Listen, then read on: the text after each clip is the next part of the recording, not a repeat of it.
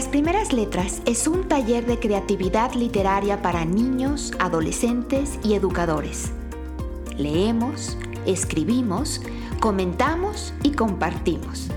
Escúchanos simplemente para alimentar tu pasión por las letras o como recurso educativo para maestros, padres y alumnos de primaria y secundaria. Esta es una producción de Colegio Valle de Filadelfia y mis alumnos y yo, Elisa Guerra, seremos tus anfitriones.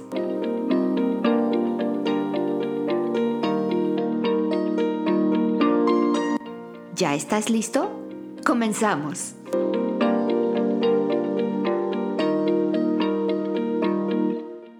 El amor es una parte del alma misma. Es de la misma naturaleza que ella. Es una chispa divina. Como ella, es incorruptible, indivisible, imperecedero. Es una partícula de fuego que está en nosotros, que es inmortal e infinita a la cual nada puede limitar ni amortiguar. Víctor Hugo, poeta, dramaturgo y novelista francés. Hola, buen día a todos. Eh, les damos la bienvenida al episodio 10 de nuestro podcast, Las Primeras Letras, taller de literatura creativa para niños y jóvenes. Los saludamos, como siempre, sus anfitriones, eh, que estamos en este momento haciendo por primera vez este chat eh, virtualmente dentro de eh, la cuarentena por la situación del coronavirus. Cada uno de ellos, cada uno de nosotros estamos en nuestras casas y desde ahí estamos grabando para ustedes este episodio. Les voy a pedir que pongan sus micrófonos para que se puedan escuchar y que cada uno de ustedes salude a nuestra audiencia. Jerónimo. Hola. Muy bien, si te esfinge. Soy Jerónimo. Hola. Lucas. Hola, ¿cómo están? Espero que estén en sus casas resguardados. Cairulio. Hola. Hola. Hola, Felicia. Bienvenidos. Y nos falta eh, Félix Páramo, que estuvo aquí hace unos minutos, pero parece que estaba teniendo algunos detalles, problemas técnicos. Esperemos que se una muy pronto. Antes que nada, chicos, ¿cómo están? ¿Cómo están viviendo estos días de, de, ¿Quién quiere hablar primero? Levánteme la manita. Ok, Jerónimo, ¿qué quieres contarnos? ¿Cómo te está yendo en este Ay, también la, he estado aquí y haciendo mis tareas todos los días. Ok, has estado haciendo tus tareas. ¿Y cómo te ha ido con tus tareas? ¿Qué se siente estar haciendo escuela en tu casa por internet? ¿Es más fácil? ¿Es más difícil? ¿Te gusta? ¿No te gusta? Está, está muy fácil. ¿Está fácil? Lucas, ¿quieres decir tú algo? ¿Cómo te ha estado yendo? ¿Cómo te sientes? Bueno, me está yendo bien. Me siento un poco apretado porque estar 24 horas en la casa, casi no salimos al único lugar que salí por comida y ya. Bueno, recuerden chicos que este es un tiempo que va a pasar, pero que es importante ahorita, aunque a veces nos desesperemos un poco, es importante seguir todas estas indicaciones para mantenernos saludables, lavarse las manos con mucha frecuencia, evitar el contacto lo más posible con otras personas. Y si se, se están sintiendo un poquito frustrados por estar dentro de casa, pues pueden hacer algunas cosas como hacer ejercicio, eh, si tienen algún lugarcito de la casa donde puedan ejercitarse, pues estaría muy bien. Pueden hacer cosas creativas, por ejemplo, escribir. ¿Se acuerdan que hemos hablado de que la escritura es una catarsis? Bueno, pues ¿por qué no utilizar este tiempo para escribir y sacar toda la frustración o los sentimientos que puedan estar teniendo? Cairulion, ¿cómo te está yendo? Conmigo he estado en mi casa, como dicen, unos 24-7. No he salido ni siquiera para comprar nada, ni siquiera he salido al patio de enfrente, solo puedo estar en el patio de atrás. No he salido para nada. Es aburrido, aunque tengo muchas cosas que hacer. Ah, bueno, qué bueno. Es, siempre es bueno mantenerse ocupado. ¿Cómo te está yendo con las tareas y con la escuela? También he estado haciendo las tareas por Classroom y también me he mantenido conectada con mi familia ya que mi mamá me compró Messenger. Muy bien, sí, podemos seguir teniendo contacto virtual con las personas que queremos y que no están con nosotros en casa. Felicia, ¿cómo te está yendo a ti? Me está yendo bien. Este, el sábado pasado fue mi cumpleaños, así que pues fue un poco raro. Happy birthday, feliz cumpleaños, Feliz cumpleaños a ti, feliz cumpleaños a ti. Feliz cumpleaños. Felicia. Este, me, me ha estado yendo bien. Un poco apuradita, pero me está yendo bien. ¿Te cuesta trabajo? ¿Extrañas la escuela o te gusta más así en línea en tu casa? Este, creo que me gusta más la escuela porque estar en tu casa es como se te olvida y luego te relajas por la comodidad de estar en tu casa. Sí, bueno, Así es, bueno, que es bueno hacerse un horario. sí. No, si te esfinge, tú tienes manita levantada. Pues yo también prefiero la escuela porque en tu casa es más, para mí es más estresante porque estás ahí en tu cuarto y ves todo tu cuarto lleno de juguetes, pero tú tienes que estar ahí en los libros y es así como que, ah, ya me quiero ir a jugar Bueno, también y te estresas. Sí, este, este es un tiempo difícil y por supuesto que puedes jugar y, y bueno, vamos a aprender otras habilidades como administrar bien nuestro tiempo. Lucas, ¿quieres decirnos algo?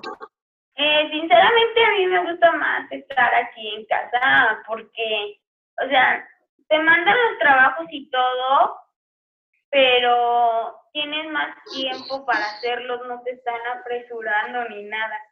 Bueno, esa es una de las ventajas, puedes trabajar a tu ritmo. Y si necesitas ayuda de tus maestras, puedes contactarlas también para pedirles apoyo, ¿cierto? Sí, pero lo único que no me gusta es que está difícil mandar las tareas y las fotos y todo eso. Bueno, es solo cuestión de acostumbrarnos un poquito a, y de aprender de algunas herramientas tecnológicas que a lo mejor no usamos todos los días. Pero bueno, recuerden que esto va a pasar. Nos vamos a poder volver a reunir en la escuela como, como antes, como siempre.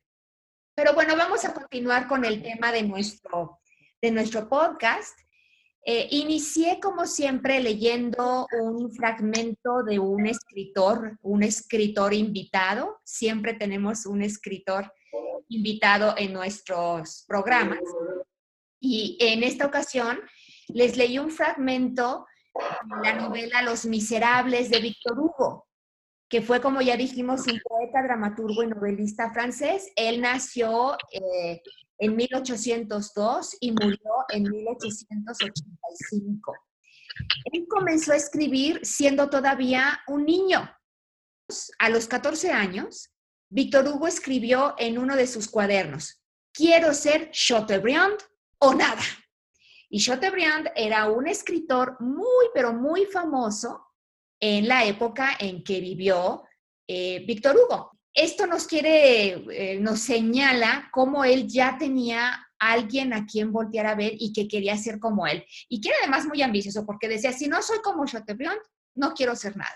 ¿Qué opinan de esto? ¿Ustedes tienen alguna persona a la que admiren que quieran ser como esa persona? ¿Qué, qué opinan de esto que, que escribió Víctor Hugo a los 14 años? ¿Quién me levanta la mano? Solo que sí me pareció también un poco ambicioso el ser, eh, ¿cómo se llama? Chateaubriand. O nada. Ok. Puede sí, ser algo menor, pero Sí, por supuesto. Aquí nos habla de que eh, era muy ambicioso y que y tenía grandes sueños para él. Eh, esta, esta frase de quiero ser Chateaubriand o nada no es propiamente de la novela de Los Miserables, es algo que escribió Víctor Hugo en un cuaderno. Y bueno, pues sí, efectivamente Los Miserables es una de las principales novelas escritas en francés. Es, es una historia maravillosa. Eh, la han llevado al cine, la han llevado al teatro. Es realmente una obra maestra de la literatura francesa. Él tiene otra novela que a lo mejor ustedes conocen más en su versión, digamos, infantil. Esta novela se llama Nuestra Señora de París. Disney hizo una versión para niños, una versión azucarada, le pudiéramos decir, eh, en una película de caricaturas que se llamaba o se llamó El jorobado de Notre Dame. ¿Alguien ha visto esa película o recuerda más o menos esa, esa historia? Felicia. Ese, bueno, en El jorobado de Notre Dame es como de las películas que me, entre más me, me gustaron de Disney cuando era pequeña, por, sobre todo por la música, por las canciones que contenía. Ok, ¿y puedes decirnos algo de la trama, algo que te haya gustado o, más o menos de qué trata la historia? De que en Francia no querían a los gitanos, este, sobre todo el pues Frollo, así que él se encargó como de eliminar a todos los gitanos que había, pero se topó con una gitana que tenía pues a un niño en brazos y se dio cuenta que estaba deforme, así que como que lo cuidó, por así decirlo, y ese sería Quasimodo fue, Quasimodo fue creciendo con la idea de que pues no debería salir porque él era, bueno, estaba deforme, por así decirlo, hasta que llega el Festival Gitano, que empiezan como a hacer varias actividades donde, y ahí es donde aparece Esmeralda y Quasimodo se enamora de ella. Y oh. pues como que intenta salir para no sé, verla más de cerca, pero la gente ve que es un monstruo y le, pues, le empieza a buchar, a tirar tomates y Esmeralda fue la única como que mostró empatía y ya como que Quasimodo... Ya no nos vayas, ya no, que no sea spoiler, ya no nos vayas a contar el final por si alguien ah, sí. Interesarse en la historia. Eh, si te Esfinge está preguntando que si este es el del Hotel de Transilvania, ¿quién quiere contestarle a si te Esfinge lo que está preguntando? Kairulium, ¿tú quieres responder a lo que pregunta si te esfinge? Levantaste la mano. Ok, adelante, Kairulium. No, no es el de Hotel Transilvania, es otra historia que se llama El jorobado de Notre Dame. Exactamente, El jorobado de Notre Dame. Y la novela originalmente, la novela de Víctor Hugo, en la que está basada la película de Disney, se llama Nuestra Señora de París. La, iglesia o la, o la catedral que aparece en esta historia es la famosísima catedral de Nuestra Señora de París, Notre Dame de París. Notre Dame en francés significa Nuestra Señora. Y fue esta, esta iglesia la que hace, me parece que fue el año pasado, sí, fue el año pasado, que se, se quemó ustedes deben de haber visto en las noticias. ¿Alguien recuerda haber visto eso? Felicia. Sí, este, de hecho, una amiga, bueno, Regina, la de noveno, una compañera mía que fue a Francia todo un año, este, le tocó, de hecho, ver casi, casi, se encontraba ya cerca, donde vivía cerca de París, así que, pues sí, sí dijo que estuvo muy feo. Sí, exactamente. Sí, fue, fue una tragedia porque ha sido, es, un lugar emblemático de París, tiene una, gran historia y bueno, pues está en, restauración. Vamos a ver eh, cuándo, termina, pero sí es un trabajo que llevará, que llevará su tiempo. Bueno, pues em, estas son las novelas quizás más famosas de Víctor Hugo. Los Miserables es la novela por excelencia. Algunos datos interesantes sobre su vida una, en una ocasión en que él salió de viaje, eh, su hija muere, entonces no tiene la oportunidad de despedirse de ella, muere eh, inesperadamente. No sé de qué murió, pero vamos, fue algo que lo, que lo marcó, por supuesto. Y en, los tiempos en que él eh, vivió en su país, en Francia, en su país natal, Napoleón estaba en el poder, él era opositor de Napoleón. ¿Qué significa que sea opositor? ¿Qué sería que alguien fuera opositor? A ver, Cairulium. Que se opone a una regla. Que se opone a esa persona, que no está de acuerdo con esa persona. Bueno, Napoleón estaba en el gobierno, Víctor Hugo se oponía a él, estaba también activo políticamente y bueno, la cosa es que se exilió, salió de su país, eso significa exiliarse, y estuvo durante alrededor de 20 años viviendo en, en Reino Unido precisamente porque estaba en desacuerdo con, con Napoleón como gobernante. Ahora, en nuestro último episodio estuvimos hablando también de otro lugar emblemático de Francia, de París, en este caso el Museo del Louvre, y hablamos sobre esta pintura tan, pero tan famosa que se encuentra en el Museo del Louvre, que es la Mona Lisa. Así es que incluso nuestro, nuestro reto para este episodio fue que ustedes crearan cuentos sobre, sobre el robo de la Mona Lisa. Estuvimos hablando también de Apollinaire y de sus caligramas. Empezamos a hablar un poquito sobre literatura y, y sobre lengua francesa. Y antes de que pasemos a leer los trabajos que ustedes hicieron y a comentarlos, ¿se acuerdan ustedes que hace algunos episodios platicamos de palabras en español que tenemos en español, pero que vienen de otras lenguas? Específicamente hablamos de palabras que venían del árabe. ¿Quién se acuerda? ¿Quién nos puede comentar algo al respecto de aquel programa? De lo que se acuerden. Jerónimo, ¿tú quieres decirnos? Ojalá, Sí, ojalá es una palabra que viene del árabe, exacto. Ya te vi, Kairulium, ahorita voy contigo. Jerónimo, ¿te acuerdas de alguna otra cosa o algo que nos quieras decir? Sobre ese, nada más, ojalá.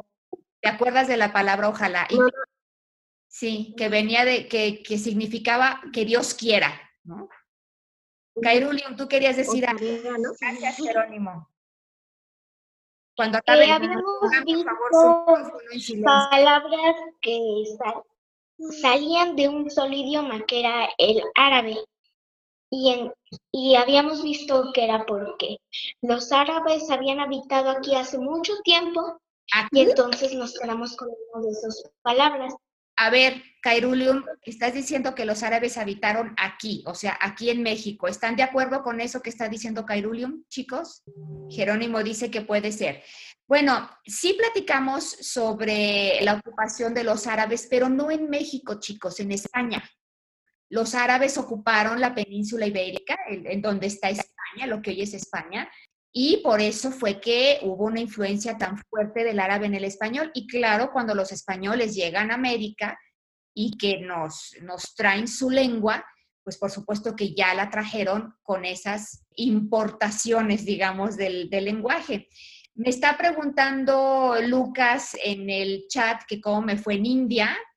Ya les platicaré de eso quizá en el siguiente episodio. Y sí les traje un regalito y me da mucha tristeza no podérselos dar ahorita, porque no estamos juntos, pero, pero ya habrá oportunidad para que se los dé y para que les platique. Quizá en el siguiente episodio se los puedo, se los puedo platicar.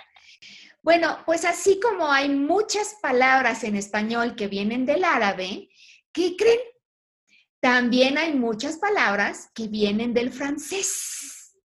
Y esas palabras se llaman galicismos. ¿Se les ocurre alguna palabra que venga del francés y, que haya llegado a nuestra lengua, al español? Ustedes estudian francés en la escuela. ¿Alguna palabra les suena que sea similar en español y en francés o que venga del francés? ¿Quién me quiere decir algo? Están muy calladitos.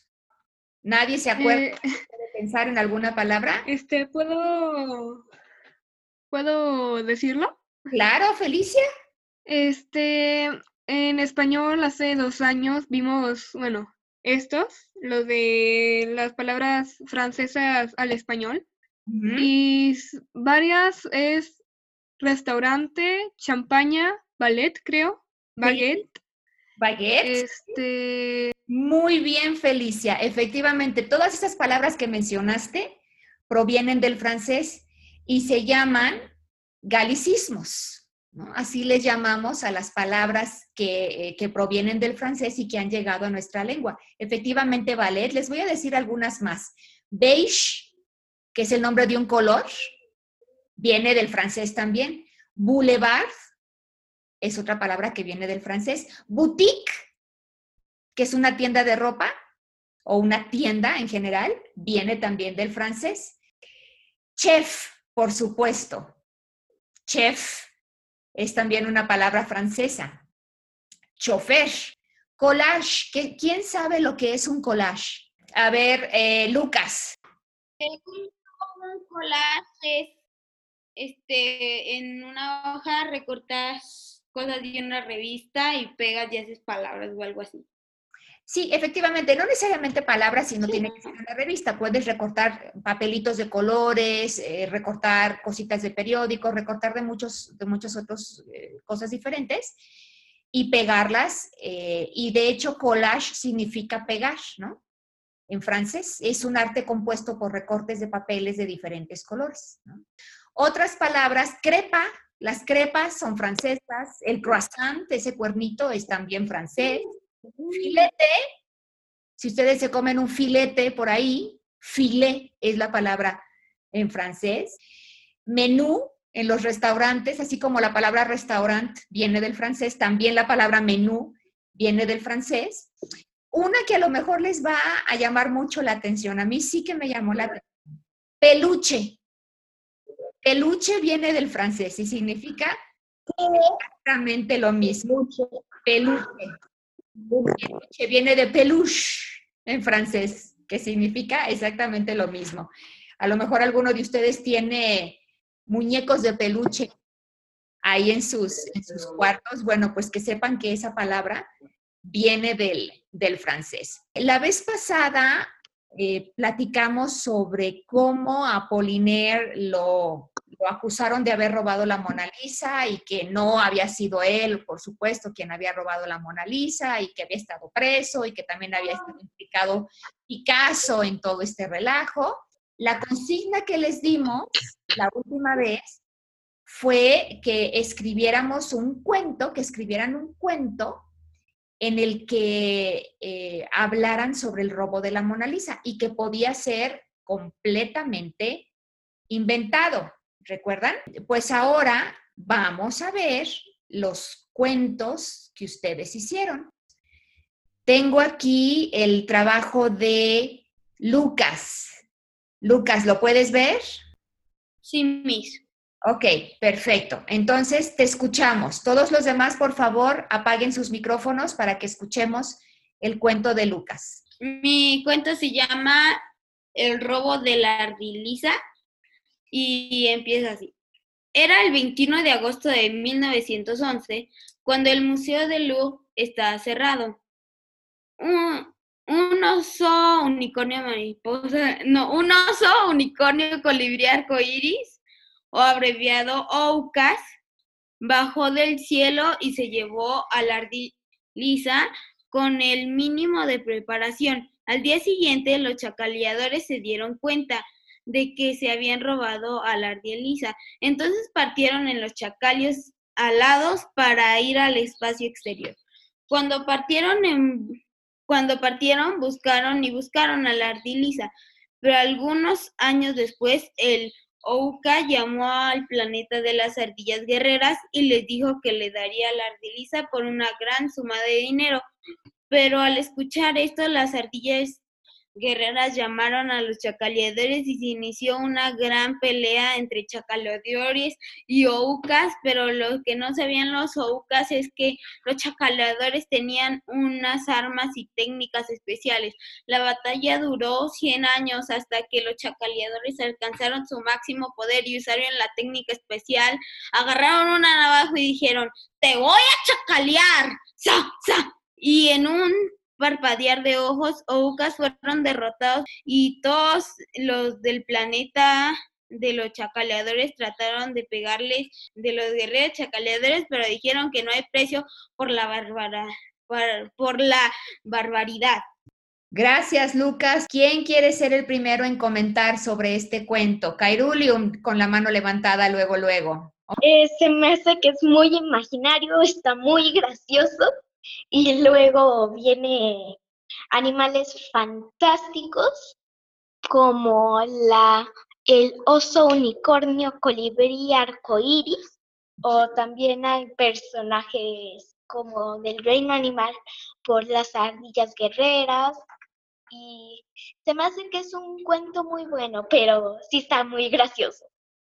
¿Cómo te imaginas a un oso unicornio colibrí arcoíris, Cairulium? Un patas de oso, cuerpo de unicornio, alas de colibrí de color arcoíris ok, podría ser. Kairulium, gracias por tu aportación. Por favor, apaga tu micrófono. Gracias. Eh, Jerónimo o Felicia, que quieran comentar algo mientras vemos y recuperamos a sus otros compañeros. Jerónimo, muy bien. Pon, por favor.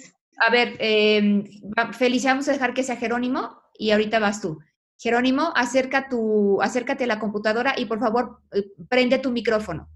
Eh, tuvo muchas ideas al crear el cuento y tiene mucha imaginación. Y es, y es un buen cuento. Me gustó. Es un buen cuento. ¿Por qué dices que es un buen cuento? Porque sí, o sea, sí, sí pudo abrir su imaginación en expresar su imaginación en el cuento. Ok, muchas gracias, Jerónimo. Pon tu micrófono en silencio. Felicia, te escuchamos. Felicia. Este, a mí me pareció una historia muy graciosa. Este, me gustó mucho la historia. Me pareció una historia muy graciosa y creativa. ¿Algo más? Este, no, para, para mí está muy bien así la historia, cómo quedó. Ok. Muchas gracias, muchas gracias, Felicia. Si te esfinge, ¿tú puedes decir algo? Bueno, en lo que vemos, si, si te esfinge regresa y puede platicar. Eh, Kairulium, yo tengo una pregunta para ti. Hace tiempo tú nos dijiste cuáles eran las... Sí, para ti. Hace tiempo en algún episodio tú nos dijiste cuáles eran las partes de un cuento, ¿te acuerdas? ¿Nos lo puedes volver a decir? ¿Cuáles son las partes de un cuento? Introducción, desarrollo y final. Sí, sí, planteamiento, desarrollo y desenlace, que es lo mismo, nada más con otras palabras. Em, a, veces, a veces estas partes se pueden dar al mismo tiempo. No quiere decir que primero en el cuento tenga que venir una introducción o planteamiento, luego el desarrollo y el, desenlace. Generalmente el desenlace viene al final, pero ha habido cuentos o historias que empiezan por el final y, después van desarrollando para que sepas qué fue lo que pasó, ¿no? Y eso también es, es un giro muy interesante. Bueno, les voy a pedir, por favor, que cuando estemos leyendo sus cuentos, piensen ustedes en dónde están estos aspectos, dónde está el planteamiento o qué parte del cuento es parte del planteamiento, qué parte pudiera ser desarrollo y qué parte pudiera ser desenlace. ¿no? Te creo que tenemos eh, dificultad de conexión. Vamos a esperar un ratito a ver si mejora. Eh, mientras tanto, eh, Lucas, quiero compartirte, me gustó mucho todo el derroche de creatividad y de imaginación que vertiste en tu cuento todo lo que tus compañeros ya te dijeron sobre, sobre ese despliegue de imaginación y que además es muy divertido, lo, lo conviertes ahora sí que en una película de acción del espacio y en una historia más allá y fuera de este mundo. Te voy a hacer algunas recomendaciones.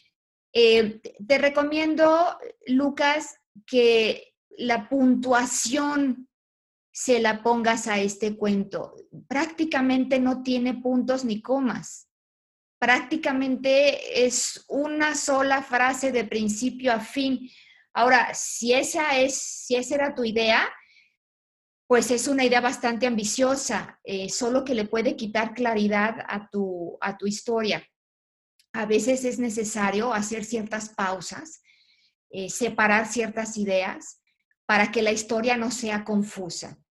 Entonces, eh, esa sería mi, recomendación y creo que una de tus compañeras, Kairulium, si te esfinge también tienes manita levantada, ¿no? Vamos primero con si te esfinge, que no podía hace rato, a ver si ya puede, y después contigo, Kairulium. Si te esfinge, tu micrófono, por favor. Miss, yo tengo el dibujo del oso colibrí unicornio. ¿Lo hiciste ahorita? ¿Hiciste un dibujo del oso colibrí unicornio? Te lo muestro. Sí, muéstralo. Ahí está. Ah, qué interesante. ¿Lo pueden ver todos? Sí. Sí. ¿Qué tal, Lucas? ¿Qué opinas? ¿Se parece a lo que tú te mente o es completamente diferente? Yo me imaginaba así como un oso más, como más oso. Más oso, pues yo sí le veo cara de oso. Pues es un- Le veo el pico del colibrí, le veo las alas del unicornio, pero fíjense qué maravilloso, cada uno puede pensar algo diferente en su, en su cabeza sobre la misma obra. Así nos convertimos en co-creadores. Si te esfinge, gracias por compartirnos tu dibujo. Cairo, de hecho era si te esfinge, ¿querías decir algo más? que de hecho era el pico del colibrí, el cuerno, el cuerno del unicornio, la cara de el- la cara y el cuerpo y las alas del colibrí. Ok, ok, sí, a lo mejor Lucas lo quería más oso y tú lo hiciste más colibrí, pero se vale. Cairulium está desesperada por hablar. Cairulium, tu micrófono, los demás en silencio. No, me equivoqué. Ah, ok, entonces es que yo nada más la veía que se movía mucho y pensé que quería hablar. Bien, vamos a, a pasarnos. Es El robo de la Mona Lisa y su autora es Felicia Cat. Felicia, ¿estás lista? ¿Lo puedes ver para que nos lo leas? Era una gran noche tormentosa en la Gran Francia, París, hogar de la Gran Mona Lisa, una de las pinturas más importantes de todo el mundo. Mientras la lluvia fría, mientras la lluvia fría caía por los ventanales del museo, un gran frío se sentía, un gran frío se sentía. La escasez de gente se hacía presente junto con la luz. Los trenos comenzaban a afectar a los sistemas de electricidad del museo, dando una temática de terror hasta que un gran y estrepitoso, estrepitoso rayo cayó dejando todas las luces apagadas. Las linternas de los guardias dieron la luz perdida, sin embargo no la suficiente. En un pestañeo, ésta regresó, pero sin algo más. ¡La Mona Lisa! gritó alguien llamando la atención de todo el público que se encontraba ahí. Una de las pinturas más significativas en el mundo estaba fuera de su lugar. Los guardias corrieron en busca de alguna pista, pero lamentablemente no encontraron ni una pizca. El, cri- el cristal protector seguía sin, sin un rasguño, ninguna huella, solo una, solo una nota. Solo quiero una foto. La gente estaba sorprendida y aterrada. ¿Cómo es que un robo podía ser tan perfecto? Las semanas pasaban y la noticia se difundió primeramente por todo el país, luego a los países cercanos, tras luego el continente y luego mundialmente. Nadie vio ni una sombra de rastro. Estaban tan sorprendidos que los foros de investigación no tardaron en hacerse presente. Se sospechaba que estaba en el mismo museo, que era un error en la realidad, un posible viaje- viajero en el tiempo. Todos tenían sus propias teorías. La lástima es que solo, solo una se encontraba cerca de la respuesta. Equipos de investigación hicieron busca arduamente, pero sin ninguna pista. Francia estaba con tanta desesperación que ofrecía grandes cantidades de euros, en forma de recompensa por si se encontraba o para el ladrón.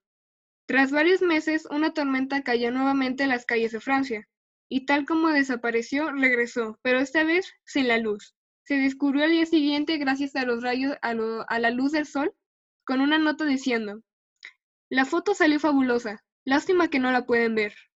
La gente estaba tan fascinada. ¿Cómo es que había pasado? Solo tú tienes la respuesta. ¿Cómo fue ese gran robo?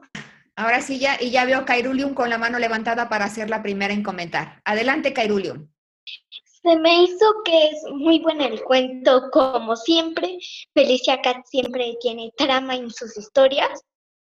Y también hay unas historias, por ejemplo, la que nos contó que era la más corta, dejó así para que tú dijeras cómo fue, porque dice, ¿cómo es que había pasado? Solo tú tienes la res- las respuestas. Sí, Cairulium está diciendo que le gusta que el final haya quedado abierto para que cada quien interprete o piense qué fue lo que pasó. ¿Cierto, Cairulium? ¿Algo más que Sí. quieras decir, Cairulium? No, ¿Ok? ¿Quién más quiere eh, comentar sobre este trabajo de Felicia Cat? Jerónimo. Eh, es muy creativo y tiene mucho suspenso. Tiene mucho suspenso, en eso estoy de acuerdo también. Suspenso de principio a fin. ¿Qué le cambiarías, Jerónimo? ¿Le cambiarías algo? No, la verdad no, está muy padre el cuento. A ver, aquí Yo no le cambiaré nada. tú no le cambiarías nada. Aquí hay una pregunta para todos. Yo sé que no todo el mundo nos ha comentado, pero eh, ¿pueden identificar aquí alguna de las partes que decíamos hace rato? Planteamiento, desarrollo, desenlace. hace una introducción de cómo era, desde era una gran noche tormentosa hasta, sin embargo, no lo suficiente. Eh, luego, luego desde en un pestañeo hasta Ahí, eh, habían dicho que la gente estaba desesperada y que daban euros para quien la encontrara o quien encontrara el ladrón. Y luego ya de ahí hasta el final es el desenlace. ok, gracias, Kairulium. Y si te esfinge, Lucas, ¿quién primero? Levánteme la mano. Mis, a mí sí me gustó que sí, yo tampoco le cambiaría nada. Porque sí, todo es trama y así, ¿qué pasó? Aunque nada más fuera para una simple foto, ¿No? sigue estando muy dramático. Digamos que, que lo tomaron prestado. Más que, dramático, robar, sí. más que un robo, lo, toma, la tomaron lo tomaron prestado al cuadro, ¿cierto? Lucas, ¿quieres decir algo? ¿Quieres aportar algo? Eh, bueno, igual que si te fije, me, me gustó la, la escritura, está muy bien, no le cambiaría nada, sinceramente, no, me gusta. Gracias, Lucas. Felicia, estoy de acuerdo con lo que han dicho tus compañeros en cuanto a las virtudes de tu cuento. Yo sí te voy a decir lo que yo le cambiaría a tu cuento y son básicamente cuestiones técnicas. Estamos en la primera hoja ahorita, en la primera página, y tienes ahí algunas repeticiones de palabras. Era una gran noche tormentosa en la gran Francia. Eh, yo te recomendaría aquí buscar eh, algún sinónimo para no repetir la palabra y que no se genere aquí una, una cacofonía, que se escuche mal por la repetición de las palabras. Lo mismo sucede un poquito más adelante. Mientras la lluvia fría caía por los ventanales del museo, un gran frío se sentía. ¿no? Quizá aquí podrías decir, mientras la gélida lluvia caía por los ventanales del museo para que no repitas fría y frío. Sí, Eh, de hecho, me percaté de esto al momento de leerla, sí, por eso como sí- que cuando lo escribí no me había dado cuenta. sirve mucho en nuestras revisiones, cuando, cuando revisemos nuestros trabajos, sirve mucho que leamos nuestros trabajos en voz alta precisamente para atrapar este tipo de, de detallitos. Por ahí te voy a mencionar otro, otro errorcito, otra cosa que necesitamos cambiar. Eh, la Mona Lisa, gritó alguien llamando la atención de todo el público que se encontraba ahí. Siempre, eh, bueno, pues es muy común encontrar que mucha gente confunde hay, ahí, hay. Hay con H como tú lo tienes aquí, H-A-Y, es como decir, hay muchos niños, eh, no hay leche, ya no hay leche, eh, ¿qué hay aquí? Ese es el uso que le damos a H-A-I, ¿no? Digamos que es de haber, cosas que hay o que no hay, del verbo haber. Hay sin H y con Y sería, ay, cómo me duele, ay, se me olvidaba, es una expresión. Y ahí, que sería A-H-I con acento, sería para, para referirnos a, a un lugar. Ahí hay mucha comida, ahí no hay nada. Todo el público que se encontraba ahí. Entonces, eh, tenemos que tener cuidado con, con ese uso. Hay, hay y ahí. Y eh, me gustó mucho este juego de palabras que tienes. Los guardias corrieron en busca de alguna pista, pero lamentablemente no encontraron ni una pizca. Eso me gustó mucho. Casi, casi es poético. En la siguiente página, esta nuevamente es, es una falta ortográfica. Una tormenta cayó nuevamente. Aquí cayó con doble L, es cayó de callarse. Es como eh, Felicia cayó repentinamente y no habló más. Cayó de caer sería con Y. Cayó nuevamente en las calles de Francia. Entonces, bueno, esos son detallitos que, que habría que, que cuidar, pero fuera de estas cosas técnicas, creo que es un cuento bastante ingenioso y a mí también me gusta que acabe en misterio, que nunca realmente nos digan cómo fue que sucedió o qué fue lo que pasó con ese misterio. Felicia, ¿alguna cosa que quieras comentar sobre eh, las aportaciones que recibiste de tus compañeros, sobre alguna cosa sobre tu trabajo? Pues estoy como, pues doy gracias por los comentarios positivos que me dan y este también doy gracias por las correcciones para pues, seguir avanzando. Ok, muchas gracias a ti, Felicia, por compartirnos tu trabajo.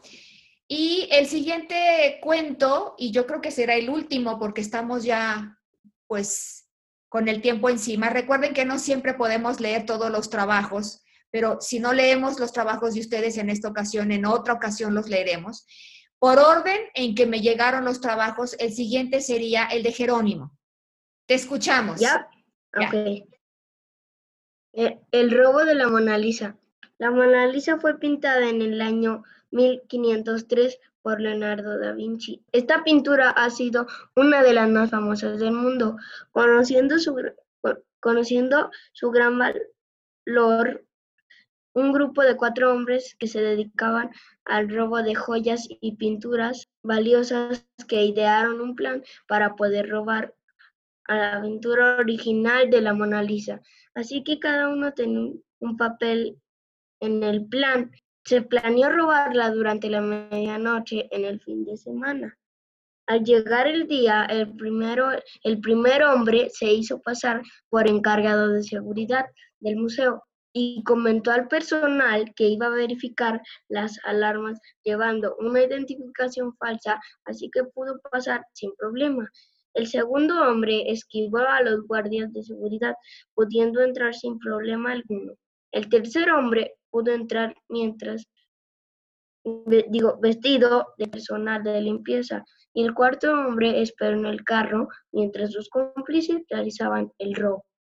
El hombre que se hizo pasar por encargado de seguridad desactivó algunas alarmas cercanas a la pintura, mientras que sus dos compañeros se acercaban al lugar. Una vez hecho esto, apresuraron el robo. Uno de ellos cometió cometió un error que hizo sospechar al personal de seguridad del museo, quienes fueron a comprobar que todo estuviera seguro, vieron a lo lejos a, unos ladrones, se acercaron para verificar. Sin embargo, ya los ladrones habían bajado la pintura de su lugar, Dos de ellos huyeron por el lado izquierdo con la pintura, el otro se escondió mientras que el otro se escondió detrás de una estatua, esquivando a dos guardias. Cuando el personal del museo se dio cuenta de que escapaban, le dieron parte a la policía, quienes llegaron de inmediato. Pudieron ubicar a los ladrones que huían rápidamente, pero aún no lograban subir al carro. Cuando por fin llegaron, tenían a la policía muy cerca de ellos. Los persiguieron unas cuadras cuando de repente... Y ahí acaba. Gracias, Jerónimo. Gracias. Eh, la, la historia me gustó. Se me hizo como, aunque es como corta pero interesante. O sea, como que te engancha a lo que está pasando. ¿Qué opinas del final?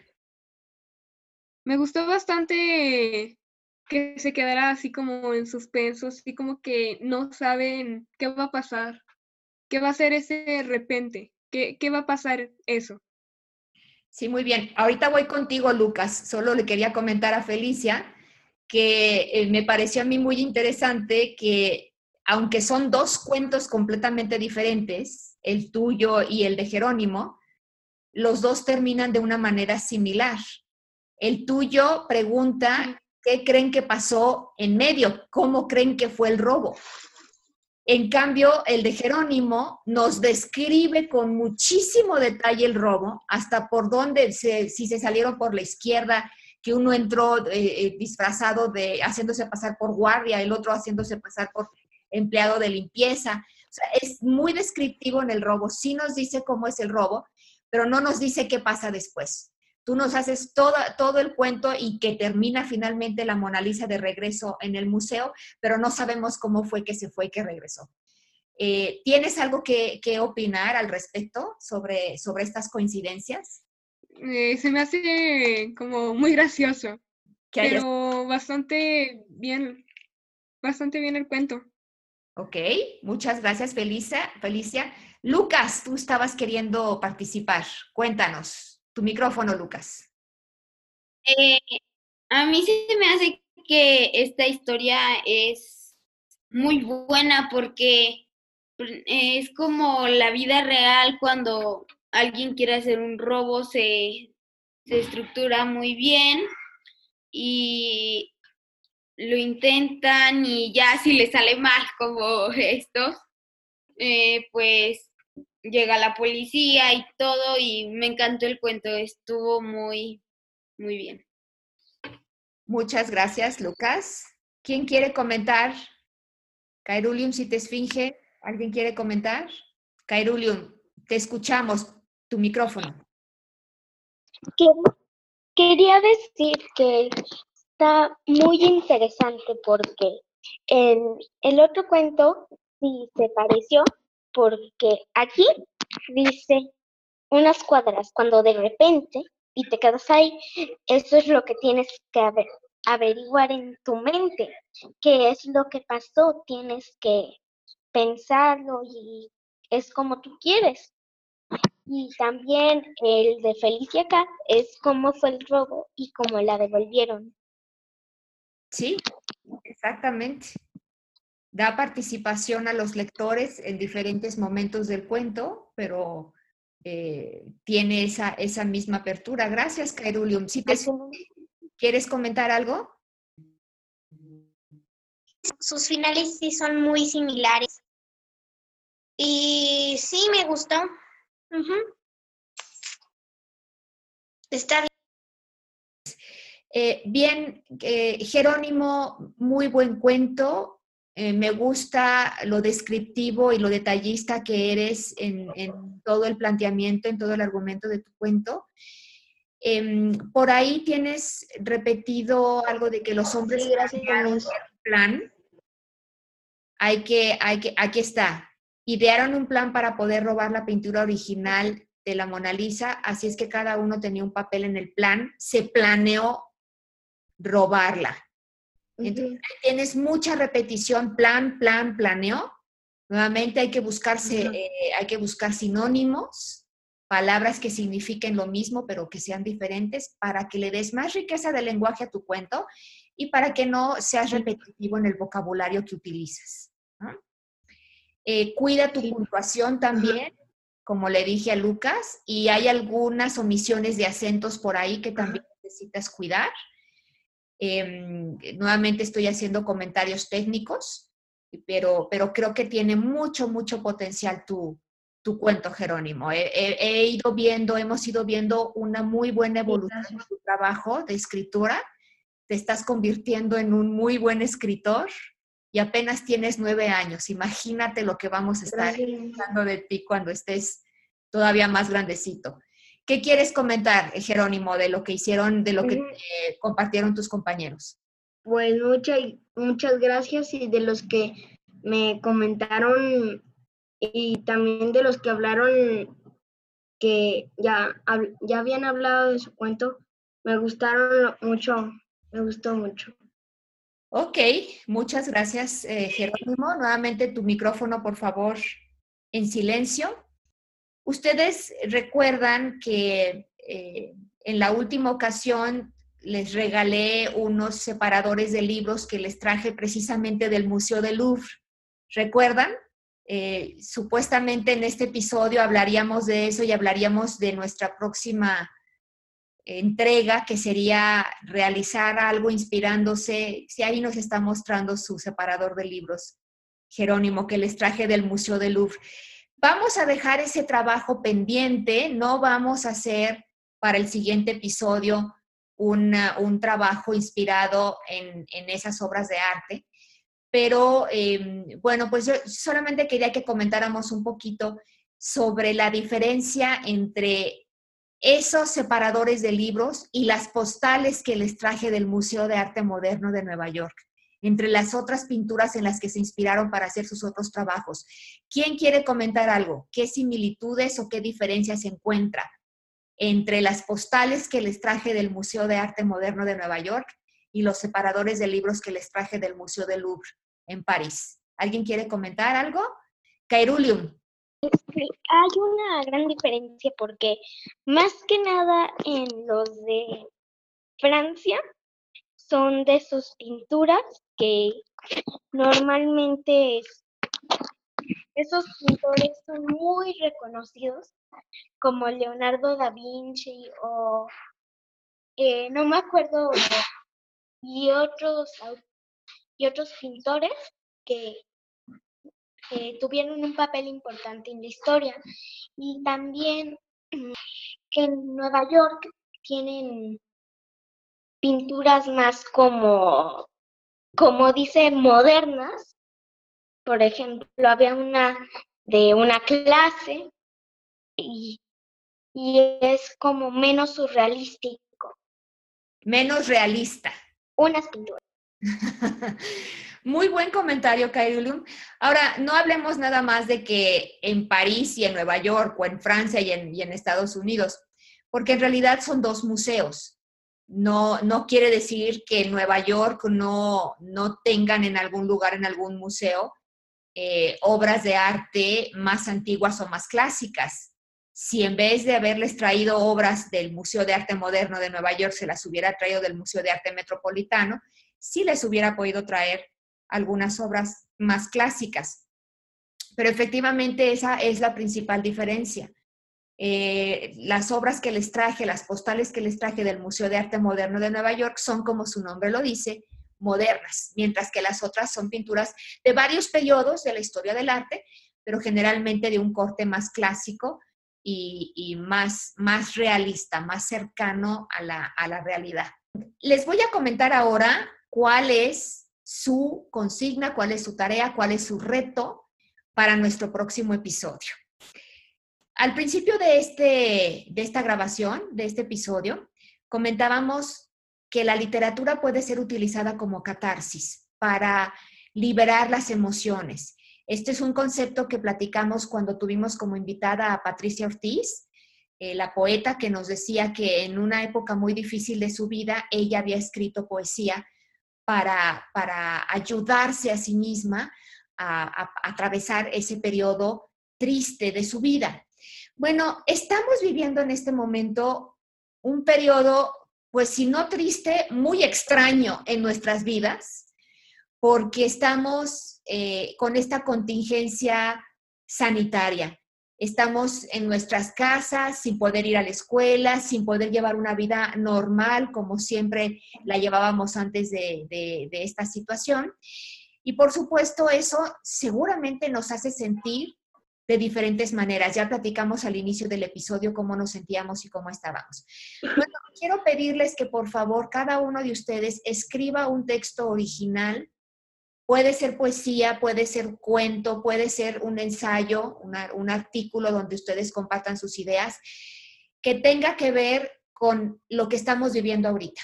¿Cómo, ¿Cómo lo ven ustedes? O inventen un cuento de un niño o de una niña que está encerrado en su casa por el coronavirus y qué es lo que le sucede y qué, cómo es lo que vive y qué pasa. Eh, o un poema, lo que ustedes quieran. ¿Alguien quiere comentar o alguien tiene alguna duda sobre esta consigna? Es que tenemos que hacer un cuento sobre cómo estamos pasando aquí estos días en nuestra casa sin salir por lo del coronavirus o como algunos lo conocen el COVID-19. Sí, bueno, puede ser un cuento o puede ser un poema y puede ser una historia real o puede ser una historia inventada o puede ser un escrito donde cuenten su experiencia, den recomendaciones, o sea, puede ser cuento, puede ser poesía, puede ser ensayo, no necesariamente tiene que ser cuento. Bueno, alguien que quiera compartir un mensaje para los otros niños que están en sus casas y que nos están escuchando en esta contingencia sanitaria, ¿qué les podrían decir a ellos? Pues que se queden en su casa y que de preferencia no abracen a los mayores que no tienen cerca, como si tienen abuelos que tal vez estén en el mismo país o lugar, pero no en su misma casa, mejor quédense en su casa y protéjanlos a ellos no yendo. ¿Ok?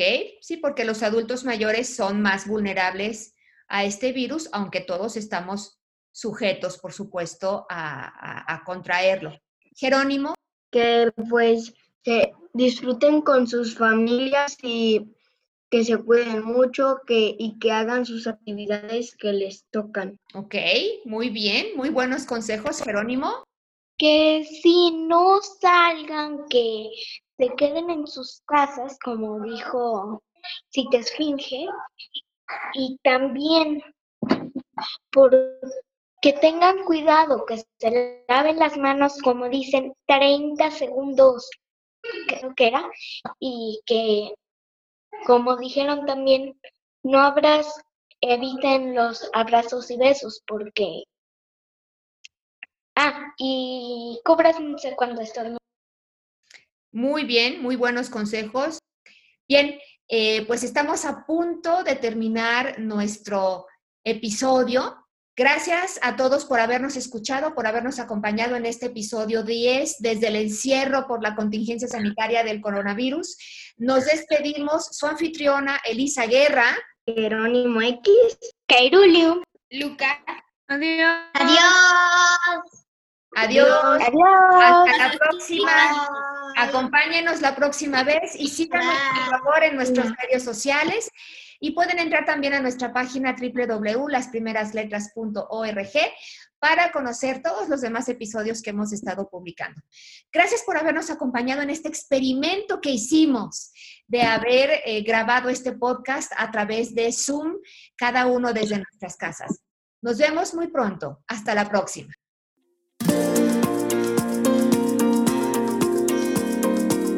Gracias por haber escuchado este episodio de Las Primeras Letras. En nuestra página web lasprimerasletras.org encontrarás planes de clase para cada programa y enlaces a nuestros medios sociales. Si te gustó lo que escuchaste, por favor, suscríbete a nuestro podcast y conviértete, como nosotros, en un embajador de las letras porque estamos convencidos de que todo niño tiene la semilla de la genialidad. Hasta pronto, soy tu anfitriona, Elisa Guerra.